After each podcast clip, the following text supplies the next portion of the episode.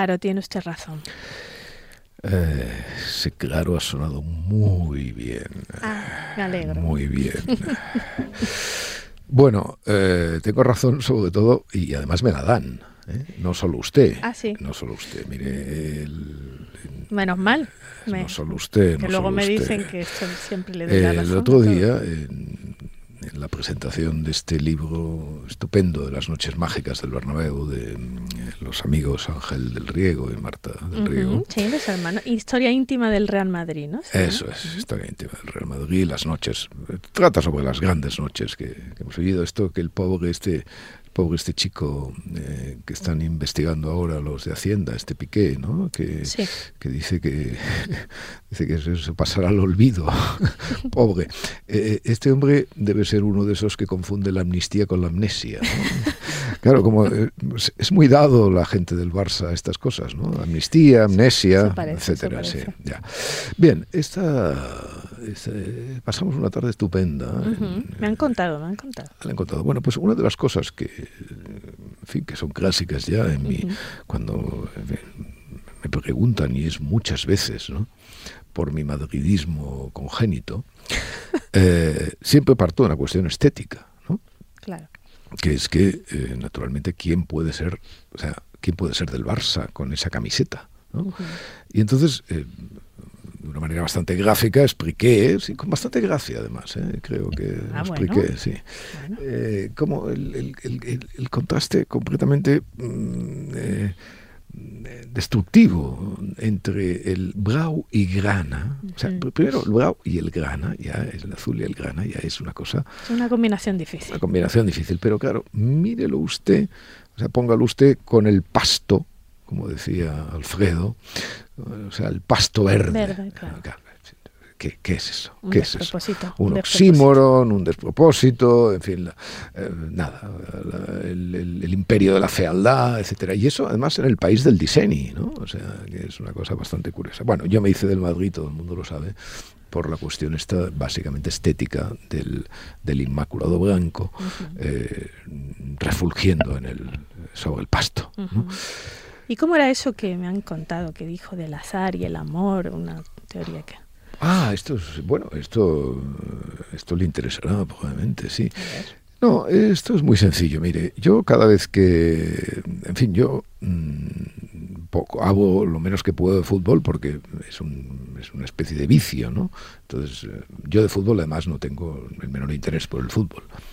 Eh, y sobre todo tengo muy poco interés por el fútbol y sus metáforas. Ya. ¿vale? Eso me provoca, siempre pongo el ejemplo de Valdano, eh, este chico del Real Madrid, que no teniendo profundidad en su fútbol, tuvo que hacer profundo su comentario sobre el fútbol. ¿vale? Y entonces, eh, bueno, y ha destacado excelentemente, a mí me divierte mucho eh, leerle y oírle. En fin, todos son ficciones, pero bueno, son ficciones bien, bien escritas, a la Argentina y bien dichas, ¿no? O sea que, bueno.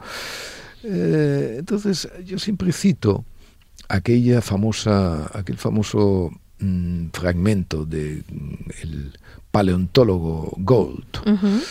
eh, Jay Gold, eh, no Joe, sino Jay, que decía que decía una- unas cosas muy bonitas sobre el béisbol, ¿no? Y lo que decía es que pues, eh, efectivamente se, se rebelaba contra esa voluntad siempre metafórica del, que puede simplificar el, el- el título ese del béisbol y la vida, ¿no? Buscando siempre... en fin, oiga, mire, y entonces decía Gold, mire, el béisbol es ya suficiente por sí mismo, es suficientemente complicado, suficientemente profundo, suficientemente complejo, como para que usted le añada, no, es una, es una tontería. Y efectivamente con el fútbol pasa exactamente lo mismo. ¿eh? El fútbol es, ¿qué es lo realmente complicado del fútbol?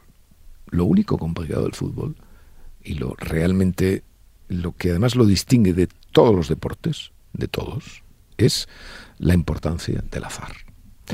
¿Por qué lo distingue de todos los deportes? Hombre, porque primero los deportes, eh, digamos, individuales, pues el atletismo, la natación, todo eso no hay azar. En los que juegan pocos tampoco hay azar, o hay menos azar, en el tenis, o, y luego los deportes de equipo, esos, por ejemplo, el baloncesto. Uno pensaría, hay mucho azar en el baloncesto, porque, pero claro, son cinco hombres contra cinco hombres, eh, y, y, y claro, sí, los tiros de lejos de la canasta puedes pensar, bueno, el azar, pero se resuelven muchos debajo de la canasta por la fuerza, en fin. Bueno, y no digamos el béisbol que ha nombrado antes, que es, un, es un juego de estrategia. Efectivamente. Y entonces el fútbol, claro, interaccionan 22, 22 hombres eh, está usted viendo con qué énfasis estoy pronunciando siempre la palabra hombres, ¿no? Eh, sí, hombres. No, no ¿eh? considera el fútbol. 22 hombres. 22 hombres. 11 contra 11, en, meter una pelota por un lugar, bueno, en fin. La gloria, el fracaso depende, pues, de, nada, a veces de milésimas, ¿no? La pelota al poste, etcétera, etcétera.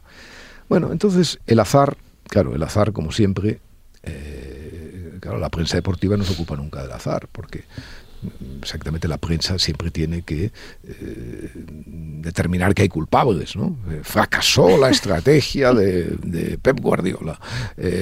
Ancelotti, el Ancelotti este, pues lo que sea. el delantero centro jugó fatal.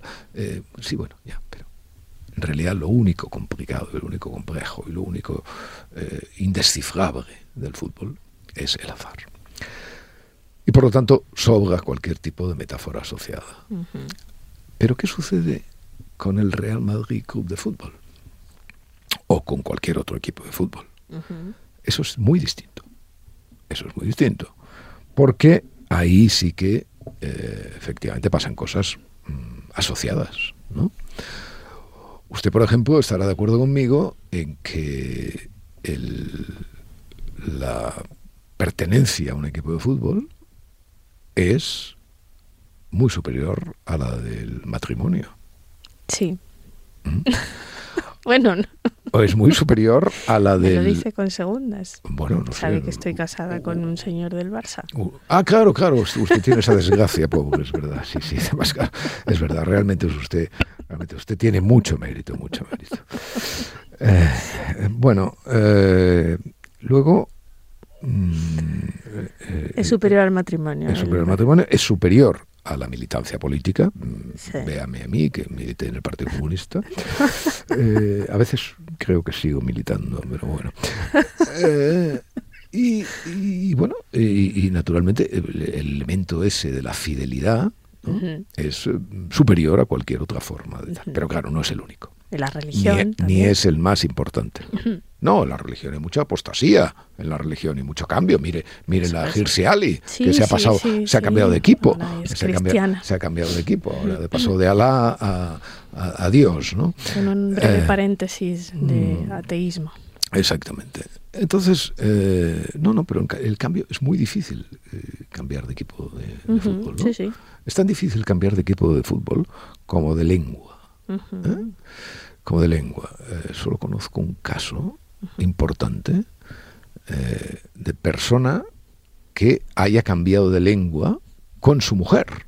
Ah, ah sí, sí, esto es muy interesante este caso. uno de los, eh, en fin, uno de el delincuente principal del proceso eh, se llama Arthur, Mas. Esa es la persona que debería haber sido encarcelada y debería estar todavía en la cárcel, evidentemente, por porque fue el auténtico muñidor del proceso.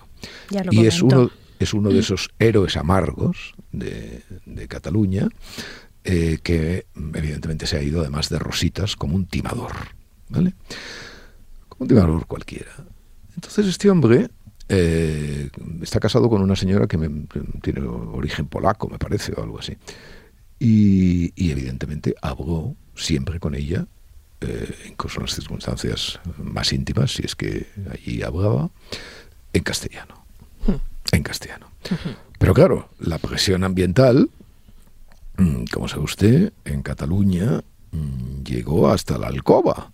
¿eh? Llegó hasta la alcoba. Estos, estos amnistiados ¿eh? Eh, llegaron hasta la alcoba. Ya. Y una de las víctimas fue el castellano que hablaban el señor Mas y la señora Elena, me parece que se llama. Eh, y hablan en catalán ahora. ¿Y hablan en catalán? No sé hasta qué punto claro, la, claro, la intimidad, pero, sabemos. sí, sí, pero no, pero no, no, no, pero es esto dicho por él. O sea, ya, ya, no, no, bueno. sí. Entonces eso es muy difícil. Uh -huh, eso es muy uh -huh. difícil. Cambiar de lengua y cambiar de equipo, equipo. de fútbol, ¿no? Y luego hay una cuestión vinculada con el amor, uh -huh. por supuesto, pero no con el amor en el que usted está pensando, que siempre está pensando en lo mismo, sino con el amor... Con la bola de cristal. Sino con el amor, eh, con el amor más desinteresado eh, y profundo. Ese es el que me interesa. Pues ese es el amor a los hijos. Claro. Porque además es un amor eh, que no se puede elegir. No. O sea, uno tiene unos hijos que son unos desgraciados y da lo mismo. O sea, son nuestros hijos de puta, por así decirlo. Yeah. Y por lo tanto, pues ahí está, ahí está uno cosido, cosido a la biología, eh, cosido a la, a la, al mandato eh, inexpugnable e irrevocable de la biología, amando profundamente a sus hijos. ¿no?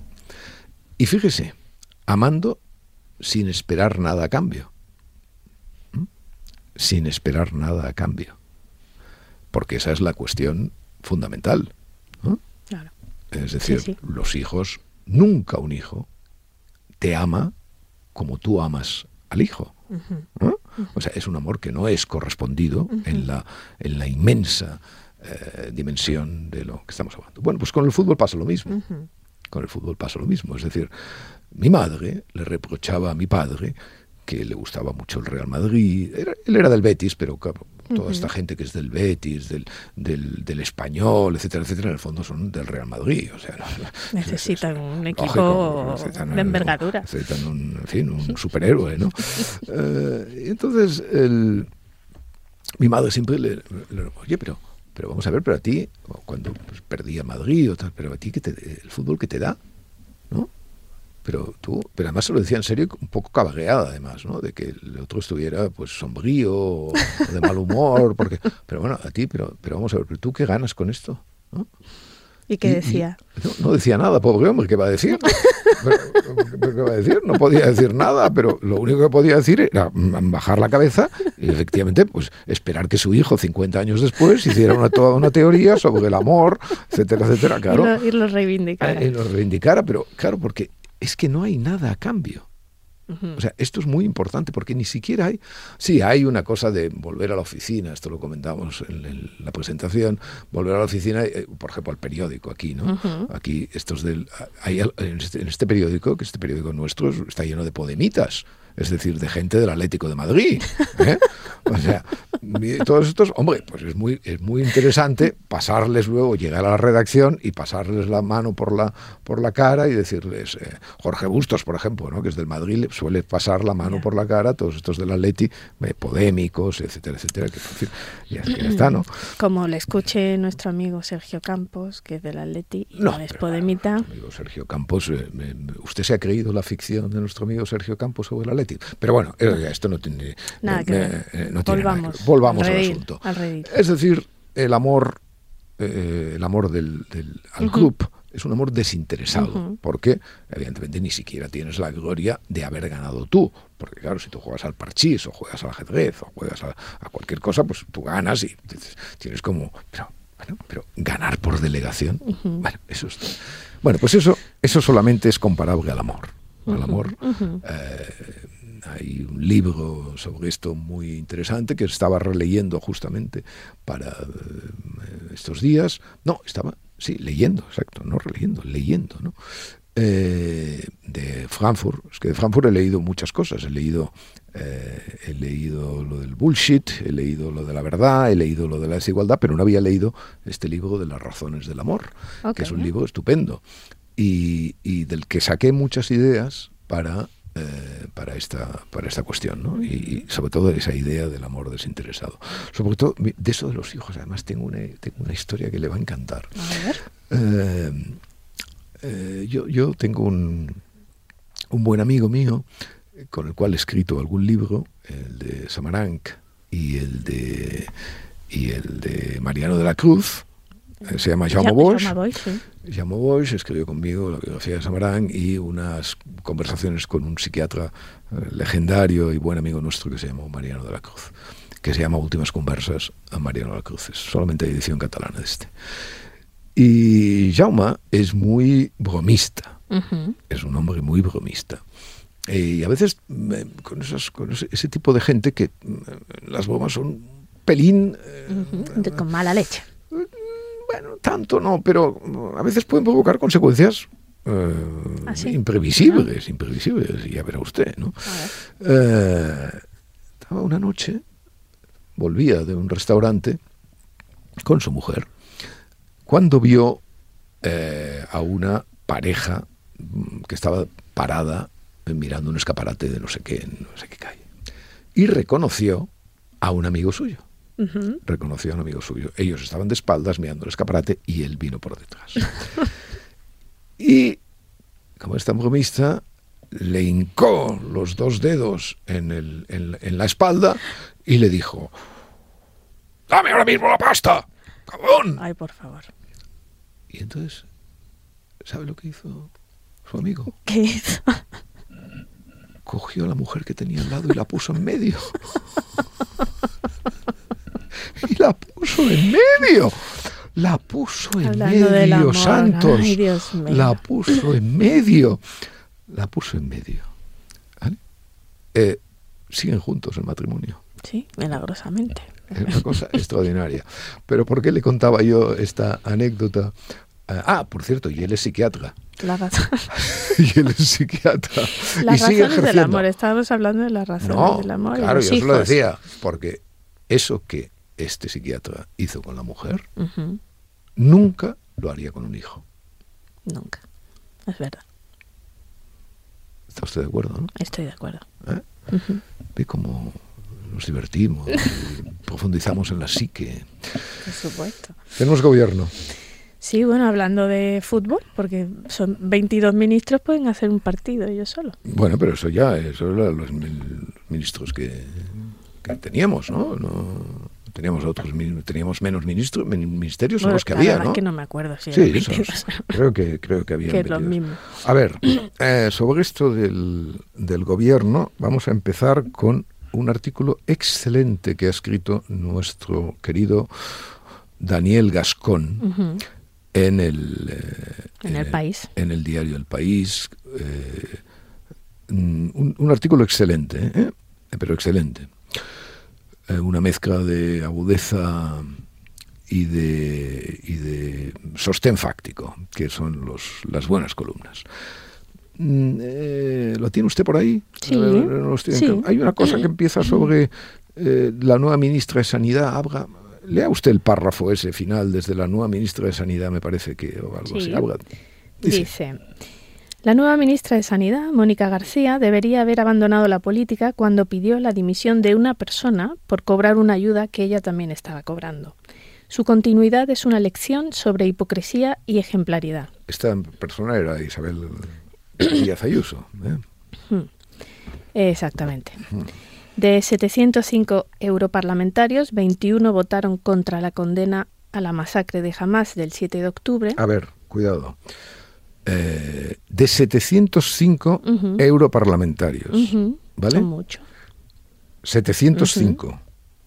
21 solo votaron contra la condena de Hamas. de Hamas, ¿vale? Ya se está metiendo su Siri en la conversación. Sí, es una, es una chafardera. 705, 21 votaron contra la condena a la masacre de Hamas del 7 de octubre. ¿Qué pasa con esos 21? Siga. De esos 21, dos son ministros del Gobierno de España. Ernest Urtasun, titular de Cultura, y Sira Rego, de Infancia y Juventud. Bueno, vamos a pararnos aquí. Es decir, eh, un 10% de esos ministros, ¿no? de esos parlamentarios, son ministros del gobierno de España. Perfecto. Bien. Eh, ¿Qué sucede con este asunto mirado en profundidad y haciendo ejercicios, el ejercicio de política comparada que es obligatorio en estos casos? Hay un señor que luego hablaremos de él, que se llama Milei, que ha ganado que ha ganado las elecciones eh, eh, argentinas. Por cierto, ha ganado las elecciones argentinas contra toda previsión. de las, o sea, primero las tenía que ganar, luego las tenía que perder y, finalmente las ha ganado. no, lo digo por lo de la, todas las encuestas que nos gusta tanto y la sociología política, etcétera, etcétera. Bien. Mm, Javier Milei. Bueno, el apocalipsis, la prensa socialdemócrata, el apocalipsis, apocalipsis, tal, eh, esto, esto tan bonito que les gusta tanto, eh, eh, rumbo, Argentina rumbo a lo desconocido, al precipicio, al precipicio, el mundo en vilo, bueno, esta, esta especie de temblores que les entran, que son ellos creen que son temblores, pero solo son, o sea, temblores, mm, digamos, externos, pero son los temblores de su falta de inteligencia, digamos, ese asunto, el temblor cognitivo ¿eh? que, eh, que amenaza cuando alguien no comprende nada de lo que está sucediendo. Muy bien, unos temblores terribles, tal y cual. Ahora esto se va a reproducir, naturalmente, con Holanda, ¿no? Builders. Gert Builders, sí como que bien pronunciado. Ha visto, ha visto. En, holandés, ¿no? Que yo tengo amigo holandés, ya se lo he dicho yo. Muy bien, muy bien. Eh, que va a gobernar este ultraderechista, ¿no? Bueno, no, no, tiene suficientes votos para formar va, gobierno. Va a hacer un gobierno de centro derecha y es muy probable que él sea el presidente del primer ministro. Bueno, eh, también, efectivamente, eh, apocalipsis. Bueno, yo mire, aceptemos la hipótesis del apocalipsis. vale, muy bien, estamos en el apocalipsis, ok. Pero eh, esta Sira, Sira Rego se llama Siri o Siri, Sira. Sira, Sira Abed Rego se llama en realidad. Bueno, ya, pero eh, es igual. Eh, cualquiera puede cualquiera puede poner los apellidos de la madre en vez del padre. a mí me da curiosidad. Porque bueno, usted me da curiosidad porque usted siempre piensa mal y cree que acierta. Y, claro, eso a veces sí y a veces no. las razones íntimas, las razones íntimas por las que la señora Rego, así llamada, eh, no tiene el apellido de su padre, no las conocemos. Ah, es verdad que mm, cuando le hagan una entrevista de estas de perfil, ¿no? Se lo podían preguntar. Se lo preguntarán y quedará bien. ah, pero usted, ¿por qué tal? La madre, por a lo mejor es un acto pura y simplemente de, feminismo, de, fin, de reivindicación de la mamá y de los apellidos de la mamá y tal.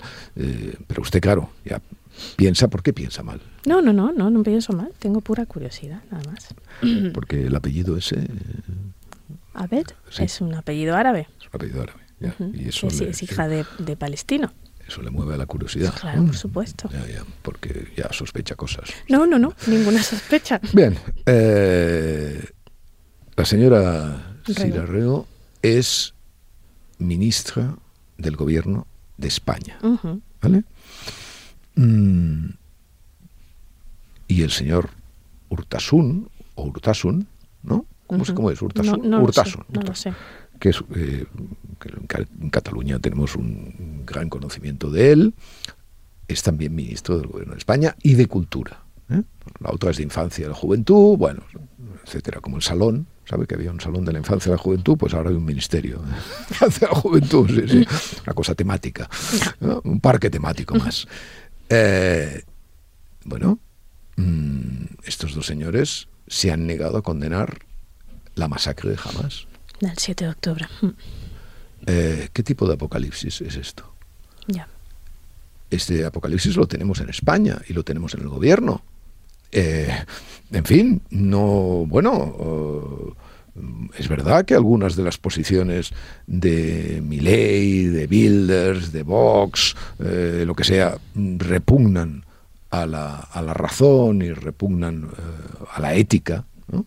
A mí me repugna, por ejemplo, mm, la política de migración de, de Vox, y me repugnan y me repugna su eh, su catolicismo medio opus medio legionarios de Cristo. Bueno sí bien pero eh, mm, ampliemos el saco porque es que eh, aquí tenemos en el corazón en el corazón de Europa un país donde ya por segunda vez por segunda vez, o sea, por segunda legislatura, eh, gobiernan personas que están justamente en el extremo odioso de la política mundial.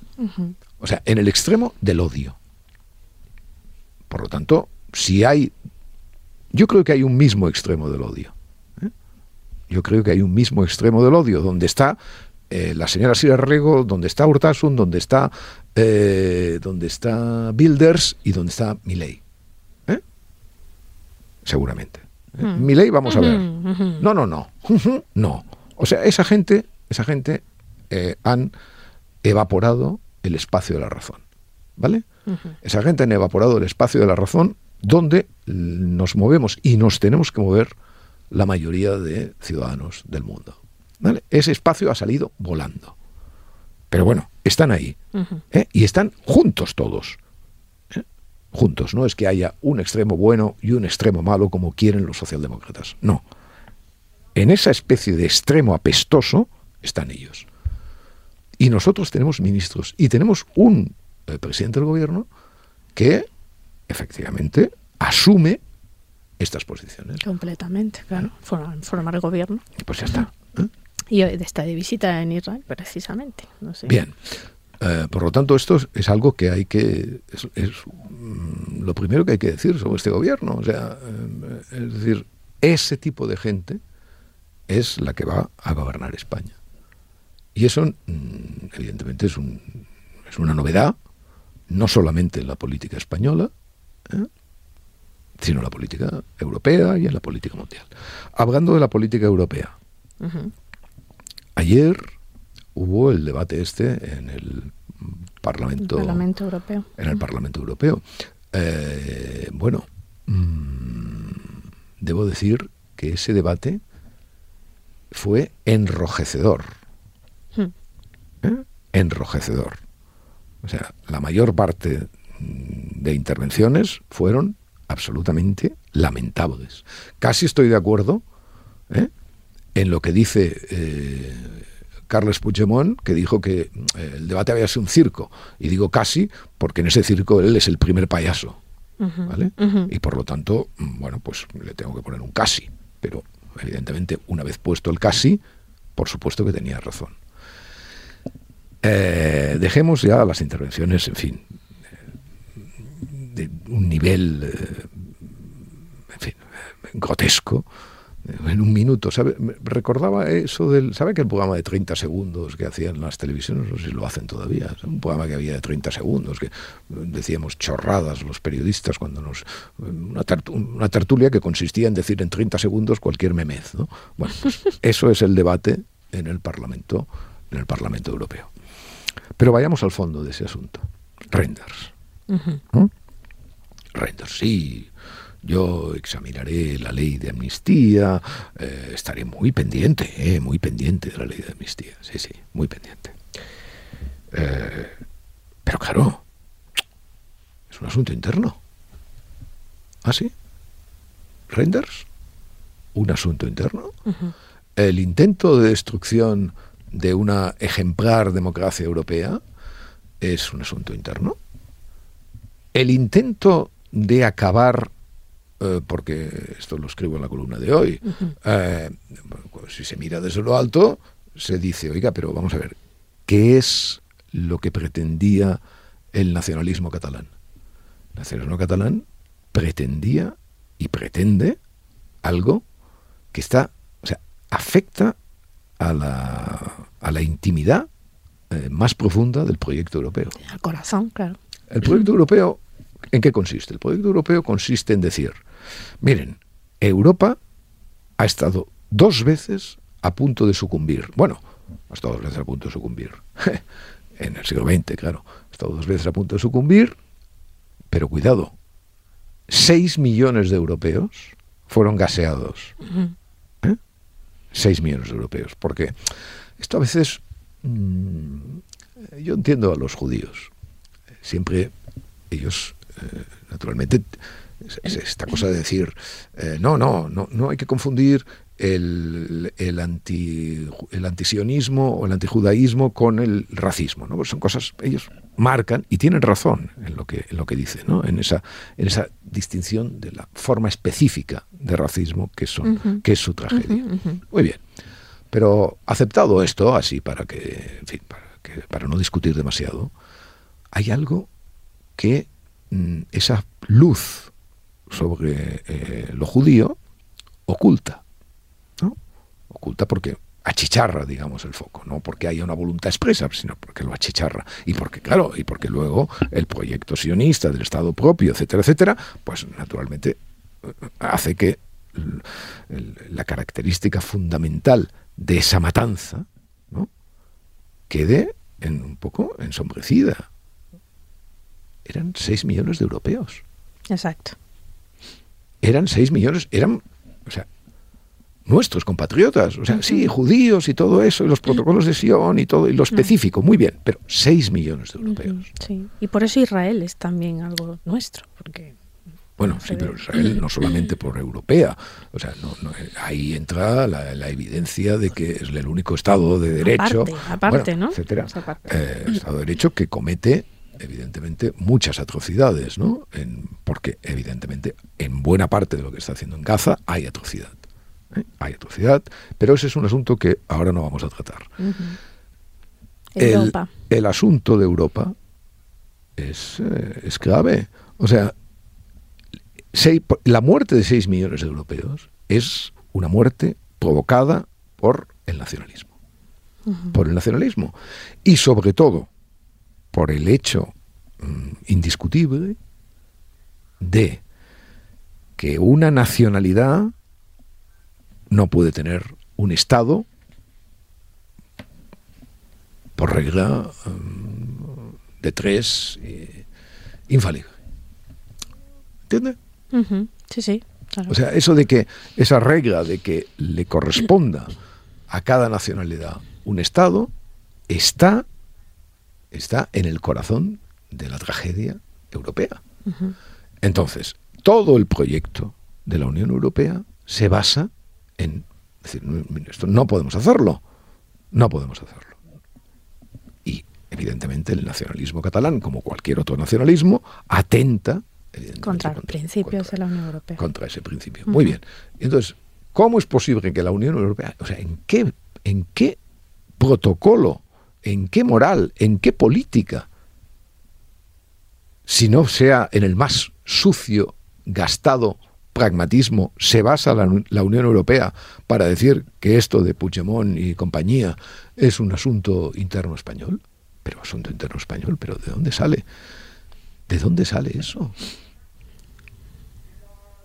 ¿De dónde sale? O sea, asunto interno. Y además, lo de Renders no es que sea eh, una novedad. No, no. Esto pasó desde el principio.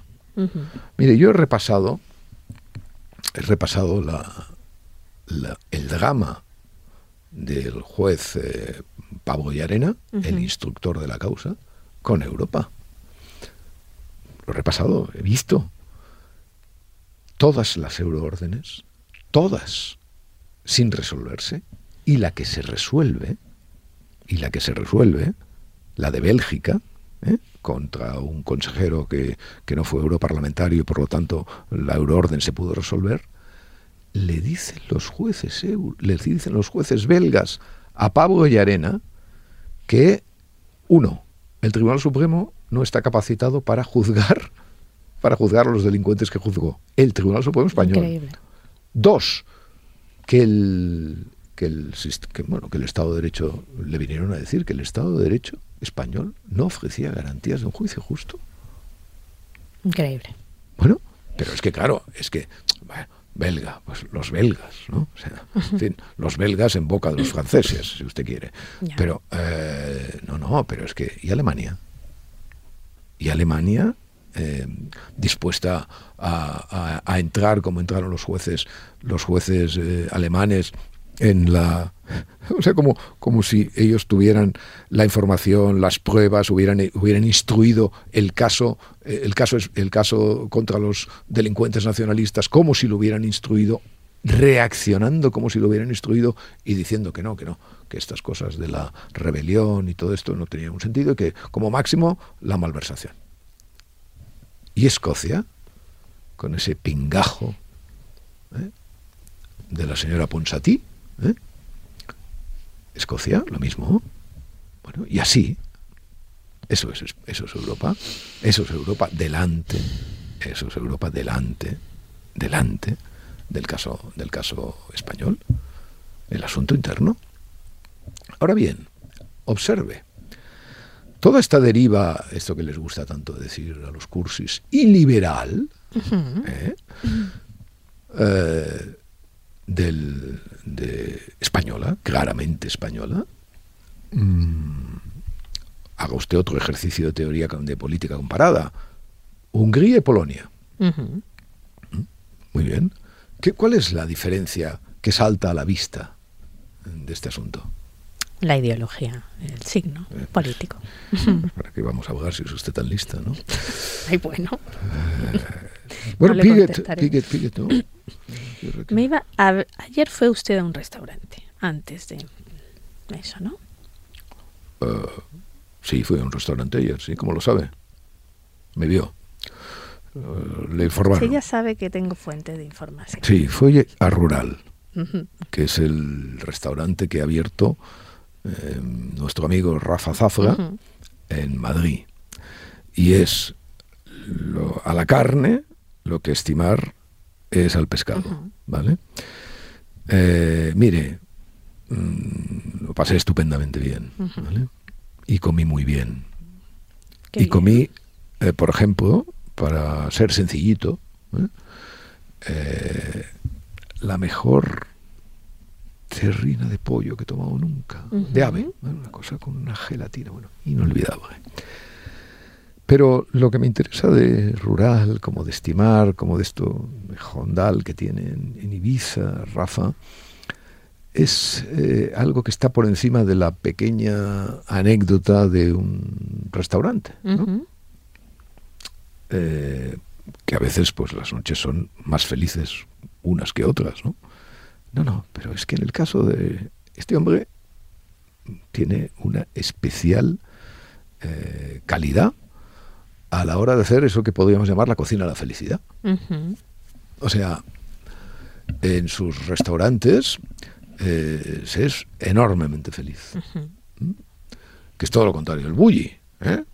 Él ya sabe que viene del bully, parte de esa...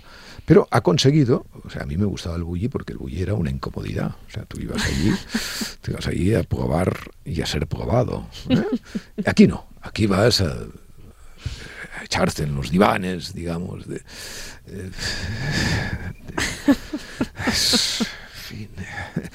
Y esto lo ha hecho, lo ha hecho con esa experiencia, digamos, con esa experiencia de la dureza y de la aplicación de las técnicas, pero a la cocina esa mm, de la felicidad que no, que no ofrece ningún resquicio para, para sentirte mal con el mundo, ni siquiera, y eso que este rural está al lado del Congreso de los Diputados, que, con lo cual, pues, eh, en fin, eh, muchas posibilidades de, de, sentirte mal. Bueno, es vaya cuando pueda. las carnes estupendas. Y a mí, además, el local a mí me gusta, bueno, eh, es un local como íntimo, un poco laberíntico. A veces me gustan estos restaurantes laberínticos. No todo tiene que ser diáfano en la vida, no todo tiene que ser diáfano en la vida. Eh, en cuanto a Piget... Mm, ¿Qué pasó con Piget? Eh, yo tengo una ventaja con él, porque claro, Piget es un cerdito textil. Claro, es un cerdito textil que se puede em, permitir muchos lujos, ¿no? Por ejemplo, explicarme que usted cuando vaya a comer jamón a Velázquez, ¿eh? Velázquez Goya, donde está el mejor jamón donde se puede comer el mejor jamón del mundo. ¿Dónde está Joselito? Donde está Joselito, pero cuidado, o sea, es que Joselito se puede comer en muchos lugares, pero como se come en ese lugar, no se come en ningún otro lugar. Y entonces va, cuando vaya allí, porque píguete el cerdito textil, me informó de que el otro día dijimos lo de la pata izquierda, tal y cual. Busque, dígale a los muchachos que le den los trocitos de la cadera. ¿eh? La cadera. La cadera. La cadera. Importante para bailar. Eh, cuando el cerdo quiere ser jamón. Solo puede ser Joselito. Eh, Miley. No podemos dejar de hablar de Miley. Va a volver a Miley. Miley eh, no sabemos qué es. ¿Vale? No sabemos qué es. O sea, Miley, eh, claro, un tío que un tío que va a los mítines con una motosierra, eh, en fin, pues ya está, podría estar todo dicho, ¿no? Y por supuesto, mm, yo jamás hubiese votado a Milei de estar en Argentina. Por supuesto, tampoco hubiera votado a Massa. Eh, habría pasado lo mismo que pasó en España con mi voto, ¿no? Tan criticado siempre. Porque, porque, pero yo creo que uno tiene que hacer lo que en- con el voto tiene que tomárselo completamente en serio. O sea, su voto no tiene que servir como mal menor. Yo estoy en contra de esa teoría del mal menor. El voto es, un, es el momento de la convicción. Y el momento de la convicción, pues uno, mm, si no hay en el mercado lo que uno busca, pues uno pues, llega al mercado, mira, no lo encuentra y se va. ¿eh? Eso es lo que yo creo que hay que hacer. Pero, evidentemente, eso es muy discutible y es muy discutido. Y se me es muy discutido. Sí, sí. Bien, porque claro, dada la enorme influencia de mía como líder de opinión, pues claro, evidentemente uno decanta, uno decanta eh, en votos terribles, ¿no? Bien, entonces, eh, yo no voto a un tío con motosierra. Un tío que, o sea, yo un payaso con que motosierra, insulta, que un insulta. payaso con motosierra, no, tal, bueno, no, bueno, lo que insulte o no insulte, en fin, eso me, me trae sin cuidado, o menos eh, sin cuidado. Mm, no, no sé qué cosas decía sobre los órganos, no sé, bueno, decía muchas barbaridades. ¿vale? Claro, como no todo el mundo es como yo, pues eh, los del mal menor confían en que la influencia de Macri, ¿no?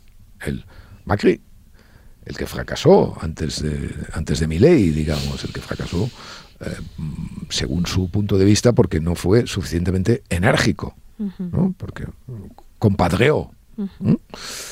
Bueno, pues ahora lo que se espera es que eh, todas las personas en torno de Macri sean capaces de eh, llevar a este hombre a una senda más o menos razonable. ¿eh? O sea, quitarle la motosierra. No sé qué pasará. Sé lo que yo- hubiera yo hecho y sé que este es un hombre con una motosierra. Ahora bien, dicho esto, hay una cosa que tenemos que apuntar sobre el caso argentino, porque es importante y es una novedad. Es la primera vez que en Argentina se elige una opción no estatista, no vinculada, no vinculada tanto al peronismo, que por supuesto, o sea, el peronismo, peronismo es que el, en fin, es el PSOE, o sea, no, Claro. vamos a, Hmm. vamos a, en fin, eh, con más o menos gracia, digamos, ¿eh? pero el, el- el PSOE siempre, en la época de Felipe González, era comparado con el PRI eh, o, o con el peronismo, depende quién, quién fuera.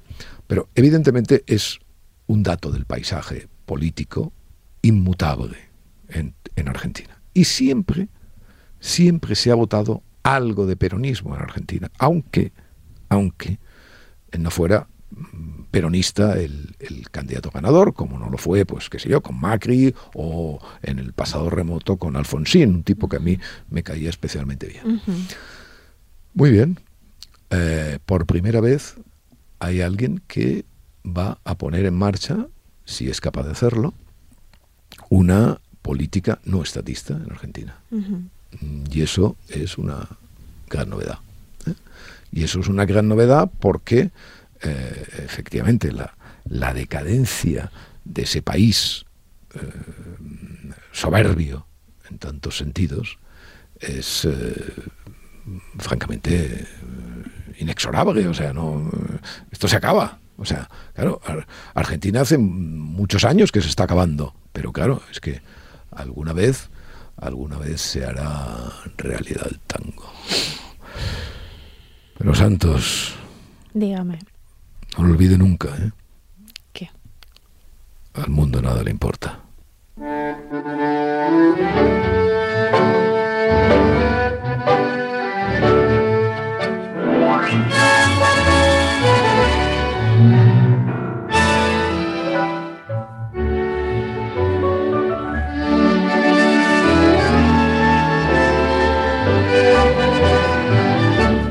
Podcast de Arcadia Espada y El Mundo con la colaboración de Yaiza Santos.